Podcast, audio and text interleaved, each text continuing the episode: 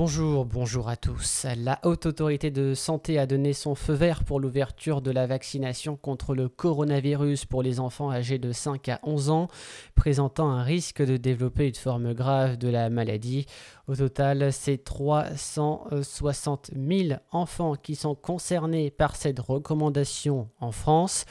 C'est au ministère de la Santé désormais de décider si la vaccination sera bientôt ouverte à cette tranche d'âge. Le centre de vaccination d'Éculier rouvrira finalement à partir de début janvier 2022. Après les nouvelles annonces gouvernementales et l'ouverture de la troisième dose pour tous dès 18 euh, ans. Après une pause entre le 23 décembre et le 3 janvier, le centre rouvrira jusqu'au 31 mars 2022. Alors que Joséphine Baker a fait son entrée au Panthéon hier, un Lyonnais a lancé une pétition pour changer le fronton du bâtiment afin d'y inclure les femmes.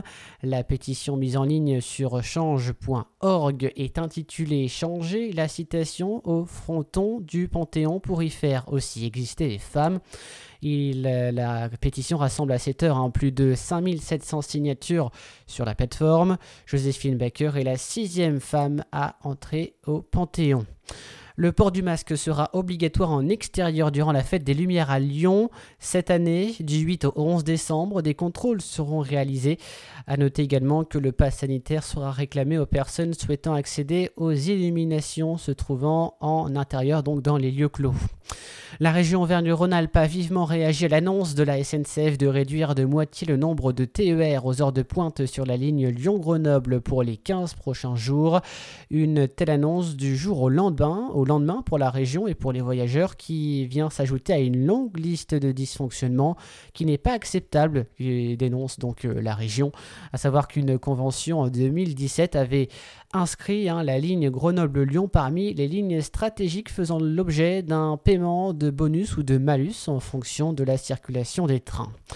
Et puis en politique, Fabien Roussel, candidat à la présidentielle investi par le Parti communiste français, sera à Lyon ce vendredi 3 décembre dans le cadre de ses rencontres des jeunes heureux.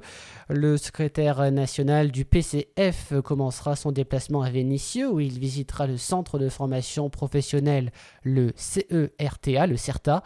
Le candidat rencontrera ensuite les étudiants de Sciences Po Lyon. Voilà pour l'actualité lyonnaise. Merci de nous suivre sur Lyon Info Radio. L'information qui continue sur notre site internet lyoninforadio.fr, sur Instagram bien sûr, on est de plus en plus actifs et sur tous nos réseaux sociaux, sur Facebook, sur Twitter ainsi que sur Discord. L'information continue sur notre antenne.